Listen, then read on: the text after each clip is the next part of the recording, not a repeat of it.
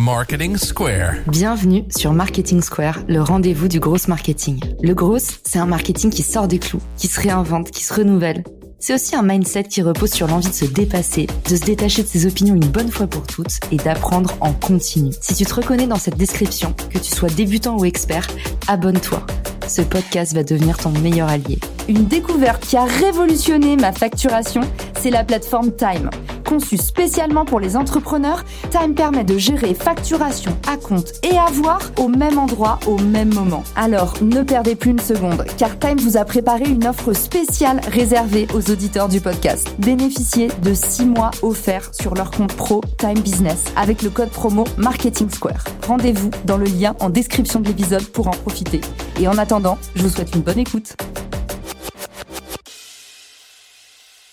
Bonjour à tous et bienvenue dans ce nouvel épisode de Marketing Square. Aujourd'hui, on va parler levée de fonds avec Tara Eusé Sarmini, qui est la cofondatrice et CEO de Commune, la première solution de co-living dédiée aux familles monoparentales. J'ai rencontré Tara dans les commentaires sur LinkedIn parce que je disais, mais pourquoi il n'y a aucune prise de parole de femmes ou de business angel sur la levée de fonds? Pourquoi est-ce qu'il y a que des contenus masculins sur le sujet? Et j'avais envie depuis un moment de vous documenter la galère que ça a été ma levée de fonds. Donc aujourd'hui, je reçois Tara qui a levé des fonds il y a un an et qui vient nous partager sa méthode à succès pour lever des fonds quand euh, on fait pas partie du sérail. Tara, bienvenue dans Marketing Square. Merci Caroline. Du coup, toi, tu as lancé ta boîte. Est-ce que tu peux nous raconter un petit peu la levée de fonds que tu as menée l'année dernière et est-ce que ça a été facile, pas facile? Est-ce qu'il y a des choses qui t'ont frappé positivement ou négativement?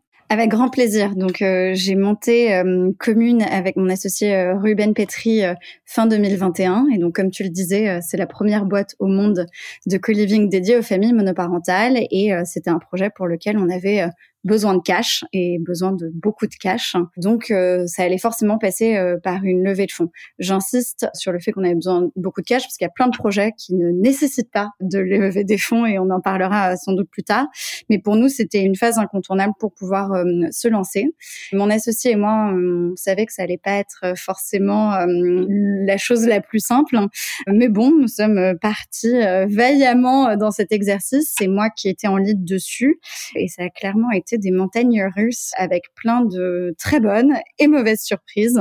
Donc voilà, je suis ravie d'en partager euh, ici quelques-unes et aussi un peu de démystifier ce process qui est euh, parfois euh, trop souvent glorifié sur plein de plateformes que l'on connaît bien. Exactement, parce qu'en fait, on communique toujours quand ça marche. Et une des premières choses à, à connaître sur la levée de fonds, c'est qu'en général, c'est ce qu'on dit dans le milieu, c'est sans nom pour un oui. Ça veut dire que si vous êtes mal à l'aise avec le fait de vous prendre des portes, si vous aimez pas trop la prospection, si vous avez des insécurités et que vous aimez pas trop vous sentir rejeté, eh ben va falloir vous outiller sérieusement pour votre levée de fonds parce que en général, il y a beaucoup plus de non que de oui et surtout si vous levez pour la première fois. Donc déjà, plantons le décor Tara, moi aussi c'est quelque chose qui m'a beaucoup surpris. C'est vrai que la levée de fonds c'est des montagnes russes et c'est pas que en fait le projet a de l'attraction et tout le monde dit oui. C'est énormément de non et c'est normal c'est sain qu'on vous dise non. Oui, ce que tu viens de dire, c'est très vrai. Il y a euh, plein de rencontres qui euh, aboutissent, qui certaines euh, n'aboutiront pas. C'est en effet normal et sain dans certains cas que certaines personnes se positionnent euh, sur des noms. Après, aujourd'hui, il y a des vrais sujets de biais cognitifs dans le monde du venture capital, dans le sujet des levées de fonds de manière générale. Donc, encore une fois, vous pouvez pas plaire à tout le monde et c'est une réalité avec laquelle il faut être à l'aise. Mais il faut, voilà, aussi être armé pour avoir les bons arguments et, savoir aussi de qui vous voulez vous entourer. Alors justement, tu as dit euh, le mot inconnu, venture capital. C'est vrai que quand on lève, peut-être pour ceux qui nous écoutent, commencer par expliquer, on peut lever auprès de différents interlocuteurs.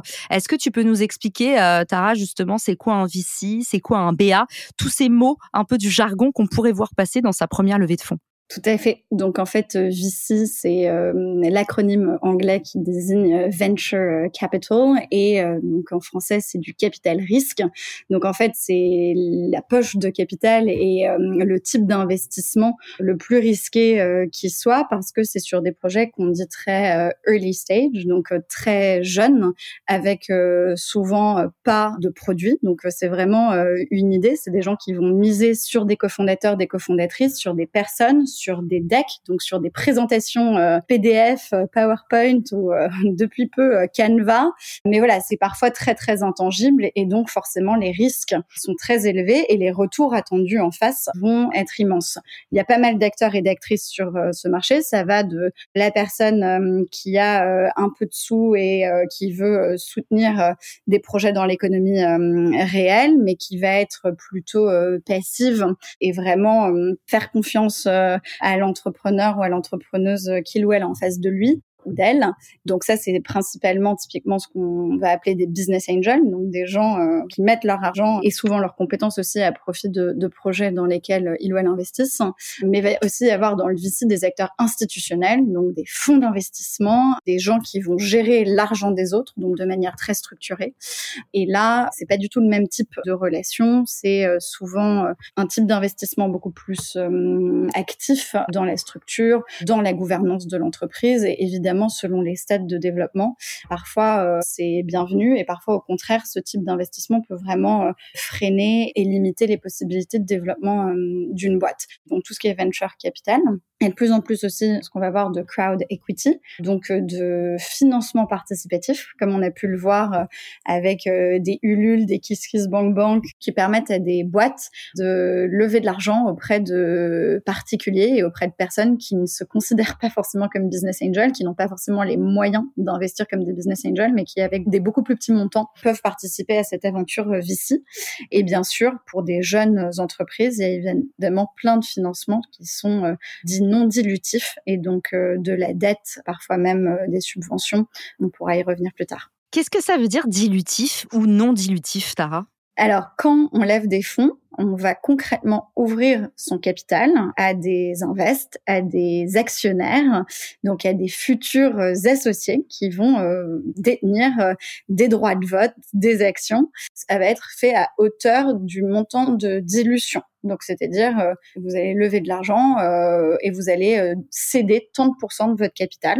Donc, ça, c'est ce qu'on appelle des financements dilutifs. Et les financements non dilutifs, c'est des financements où les gens vont vous prêter de l'argent. Ce sont des banques ce sont des mécanismes euh, de prêt. C'est de l'argent qui va être euh, prêté, donc en échange de taux d'intérêt, et c'est pas de l'argent qui va être investi en échange d'actions ou de parts de société. Génial. Et eh ben maintenant, je pense qu'on est prêt pour attaquer la méthode. Du coup, tu nous confirmes, ça s'adresse à tous les entrepreneurs qui veulent lever des fonds, à la fois lever avec des BA, donc les fameux business angels où tu nous as dit, bah, c'est assez souple. En général, ils parient sur des profils et c'est plutôt quand vous êtes euh, au tout démarrage de votre boîte ou alors des VC. Et les VC, c'est potentiellement un petit peu plus rigide, un petit peu plus structuré et ça vous met aussi potentiellement un peu plus de contraintes, mais forcément, c'est aussi des plus gros montants, donc des plus gros enjeux.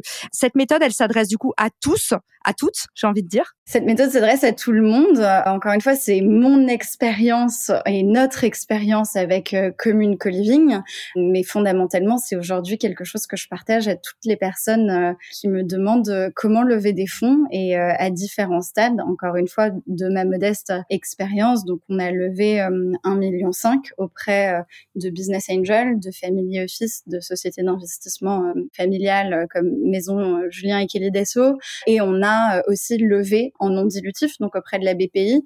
Et on a fait pas mal de process avec des fonds d'investissement de VC. Et finalement, on a eu le luxe de pouvoir euh, leur dire non à ce stade de notre boîte. Je suis sûre qu'on sera amené à travailler avec euh, ces gens et ces structures euh, très prochainement dans les prochains tours. Mais voilà, pour toutes les personnes qui sont très early stage, je pense que mes conseils s'appliquent. Génial. J'en profite, petit aparté, pour vous dire à vous qui écoutez l'épisode, je vous place dans les ressources plusieurs fichiers que j'ai trouvés qui m'ont été très utiles pendant ma levée de fonds, qui vous permettent de répertorier les BA, les types de fonds selon votre secteur ou votre zone d'avancement dans votre projet. Et Tara, justement, euh, une question importante avant d'attaquer la méthode. Qu'est-ce qui fait que tu prends ou pas un investisseur dans ton projet? Déjà, merci de nous parler de ton expérience parce que je voulais justement que ce soit pas quelqu'un du sérail qui parle de la levée de fonds. Je voulais que ce soit quelqu'un qui l'a fait, un doueur, les mains dans le cambouis, qui venait pas de là. Et je pense que c'est hyper intéressant d'avoir ton expérience. Et on a l'impression que c'est notre meilleur ami qui en parle. Donc euh, voilà, raconte-nous aujourd'hui, comment est-ce que tu sélectionnes un bon ou un mauvais investisseur? Comment est-ce que tu dis oui ou non? C'est une très bonne question et on se l'est beaucoup posé pendant la levée de fonds avec mon associé Ruben. Donc, comme tu l'as dit, euh, moi, c'était la première fois que je levais des fonds euh, pour une start-up. Donc, il faut une première atout. Et au début, j'ai commencé euh, à faire des premiers rendez-vous avec des gens qui m'étaient présentés, avec des business angels connus et reconnus. En fait, très vite, je me suis rendu compte que je parlais toujours au même type de personnes, à des hommes d'affaires d'un certain âge qui avaient euh, de l'argent à investir et donc c'est super et heureusement que ces gens euh, sont là. C'est vraiment euh, personnes qui ont promu et, permis au monde du VC de se développer en France. Mais à un moment donné, on s'est associé et je lui ai dit mais c'est pas possible, on ne peut pas avoir que des clones dans notre table de capitalisation. Nos, nos invests à ce stade en plus de la boîte, c'est vraiment des gens qui doivent être des ambassadeurs et des ambassadrices de notre projet. C'est des gens qui doivent pouvoir nous challenger et en fait si on a que, euh, encore une fois, les mêmes profils, bah, on aura beaucoup moins d'échanges, de challenges, euh, de compétences, euh, d'outils de réseau, etc. Donc, en fait, on s'est efforcé de vraiment construire une cap table, donc une table de capitalisation et donc une base d'associés et d'actionnaires à notre image, de mon associé et moi. Et au final, je suis hyper fière parce qu'on a réussi à avoir 45% de femmes sur notre tour, à avoir 13 nationalités euh, représentés, à avoir 50% euh, de primo invest, donc 50% de notre base d'investisseurs et d'investisseuses qui faisaient leur premier investissement en venture avec euh, leur investissement chez Commune. Et on a aussi 45 ans d'écart entre la personne la plus jeune qui a investi sur le tour et la personne la plus âgée. Donc en fait, Aujourd'hui, ce panel d'invest extrêmement varié nous procure une richesse au quotidien qui est immense et surtout sont vraiment autant de personnes qui euh, vont nous apporter euh, des compétences spécifiques sur différents sujets. Ok, donc pour toi, c'est la diversité. Et du coup, euh, à la question comment on sélectionne un invest, toi, tu nous as dit par rapport aux invests qui sont déjà présents dans ma cap table pour que j'ai au maximum des profils qui sont différents. Bon, chacun sa méthode. On, vous retrouve dans les commentaires euh, sur LinkedIn pour que vous nous disiez, vous, comment vous sélectionnez vos investisseurs. Certains ont d'autres critères, mais du coup, Tara, c'est avant tout la diversité. On va passer à la méthode. Il y a combien de points dans notre méthode, Tara, entre le moment où on se dit, il faut que je lève des fonds et le moment où ça y est, on a nos premiers oui? Alors pour nous, on a eu la chance que ce soit hyper rapide. Le début de la levée de fonds euh, s'est très bien passé. Euh, on a eu beaucoup de commits euh, très très vite et en fait, ça a vraiment été euh, les last miles qui ont été très durs et des montagnes russes avec des gens qui se sont retirés, d'autres qui sont arrivés à la dernière minute, etc. Donc c'est vraiment un marathon, une levée de fonds. C'est pas un sprint. Il faut tenir dans la durée et vraiment un deal n'est jamais un deal tant que ce n'est pas signé et que tant tout n'est pas bouclé. Nous, de bout en bout, avec donc le financement euh, non dilutif pour avoir euh, les, les, sous euh, dans la banque, ça nous a pris huit mois au total. Ok, et du coup, les grandes étapes, c'est quoi? Si on veut se lancer là maintenant, tu es face à une amie et tu lui expliques comment faire étape par étape, qu'est-ce que tu dirais? Pour quelqu'un qui veut se lancer, déjà, dans une levée de fonds, ma première question, c'est est-ce que vous avez besoin de lever de l'equity? Ou pas, parce que souvent vous avez besoin de cash pour lever un projet, mais c'est pas forcément via une levée de fonds, ça peut être via un prêt euh, dans une banque, euh, via euh, un prêt BPI, enfin voilà. Si vous avez besoin d'equity pour la visibilité que ça peut vous apporter, le réseau, ou tout simplement parce que vous avez besoin de beaucoup de cash, dans ces cas-là, faut commencer par préparer du matériel. Donc ce matériel, ça va être un pitch deck, donc qui est une présentation qui va récapituler votre business, votre vision. Ça peut se faire sur Canva va euh, sur euh, Google Drive. Enfin, il y a plein d'outils aujourd'hui qui existent et, Caroline vous mettra des références aussi euh, en commentaire. Préparez évidemment un business plan que vous pourrez partager avec les personnes intéressées et préparer aussi voilà une très courte présentation de votre projet que vous pourrez diffuser très largement par mail sur les réseaux sociaux, etc. Ça m'amène au deuxième point qui est absolument essentiel quand on prépare une levée, c'est vraiment de lister de manière extrêmement large toutes les personnes qui pourraient euh, participer à cette levée de fonds. Et on a tendance à ne penser qu'il n'y a qu'un nombre très restreint de personnes qui peut participer à une levée de fonds. Et en fait, dès qu'on en parle largement autour de soi, on se rend compte qu'il y a plein de gens qui euh, n'investissent pas dans le monde euh, du capital risque, tout simplement parce qu'ils n'y connaissent pas grand-chose ou n'y ont pas accès, mais en fait qui aimeraient beaucoup. C'est là où aujourd'hui il y a un taf formidable qui est fait par plein d'entrepreneurs et d'entrepreneuses pour justement diversifier cette euh, base de potentiels investisseurs et investisseuses. Ça peut être vos anciens et anciennes collègues, ça peut être des profs que vous avez eus, ça peut être des amis d'enfance, ça peut être de la famille, enfin ça peut être des gens où a priori vous dites pas ah euh, cette personne investit, mais en fait peut-être que parce que c'est vous, parce que vous avez des liens euh, particuliers qui vous unissent, peut-être que vous leur donnerez envie de sauter le pas et, et d'investir. Donc vraiment pensez très largement parler de son projet et de sa levée, c'est quelque chose qui est essentiel parce que ça plante des graines et ensuite ça fleurit. On ne sait pas toujours quand ni où, mais vraiment au final, vous ne savez pas d'où vont venir euh, vos investisseurs et vos investisseuses. Et parfois, il y a des très bonnes surprises de gens qui vont reprendre contact avec vous ou qui vont euh, vous être présentés et décider euh, en une demi-heure euh, de présentation d'investir chez vous et euh, s'entourer de personnes de confiance, de gens euh, qui vont pouvoir vous conseiller dans le processus, qui vont pouvoir vous faire des mises en relation, qui vont pouvoir être ambassadeurs et ambassadrices de votre projet, qui connaissent le milieu et donc vont crédibiliser aussi votre démarche et euh, ça peut aussi être euh, avec des structures euh, professionnelles. Nous, par exemple, on est passé sur la partie financement dilutif par un syndicat de business angel, donc une plateforme qui fédère des business angels qui s'appelle Angel Square, et sur la partie financement non dilutif, donc pour obtenir les prêts, on est passé avec une structure qui s'appelle Storen. Et donc ça nous a fait aussi gagner beaucoup de temps parce que ça nous a permis de viser les bons échanges et les bonnes personnes. Et ensuite garder le moral, faire du sport, voir ses amis, euh, parce qu'encore une fois, c'est un marathon et pas un sprint. Relancer les gens et croire aussi en sa bonne étoile, parce que euh, bah, il y a des choses qu'on ne maîtrise pas dans une levée de fonds. Encore une fois, il y a beaucoup d'inconnus et c'est aussi euh, une question de chance hein, parfois et, et, de réseau et de qui on connaît et qui peut nous aider à accélérer cette démarche. Et donc voilà, donc vraiment ne jamais sous-estimer l'importance de l'humain, de vos connaissances, de vos réseaux, quels qu'ils soient, pour mener avec succès à une levée de fonds.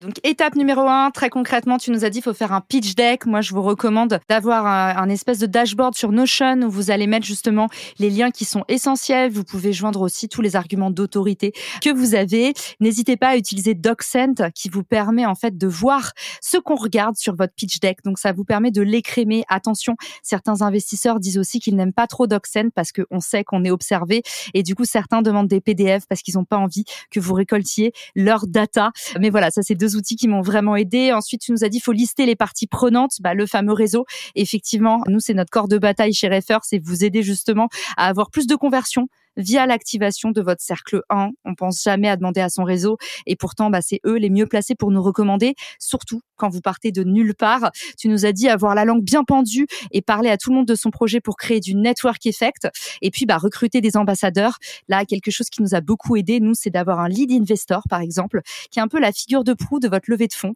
et c'est un petit peu un méga investisseur qui se porte garant quelque part pour vous auprès d'autres investisseurs. Parce que oui, c'est une logique de réseau, la levée de fonds. Et c'est un petit peu comme une teuf, finalement, une teuf un peu hype.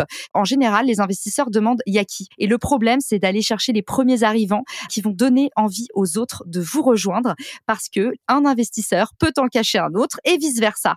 Un refus peut entraîner un autre refus. Les investisseurs, ils se parlent beaucoup entre eux et surtout chez les business angels, c'est un tout petit monde. Ensuite, tu nous as dit prendre soin de soi et faire attention et pas oublier de s'oxygéner et tenir la durée, évidemment. Tu nous as dit, en fait, ça peut potentiellement prendre longtemps on peut se prendre plein de refus.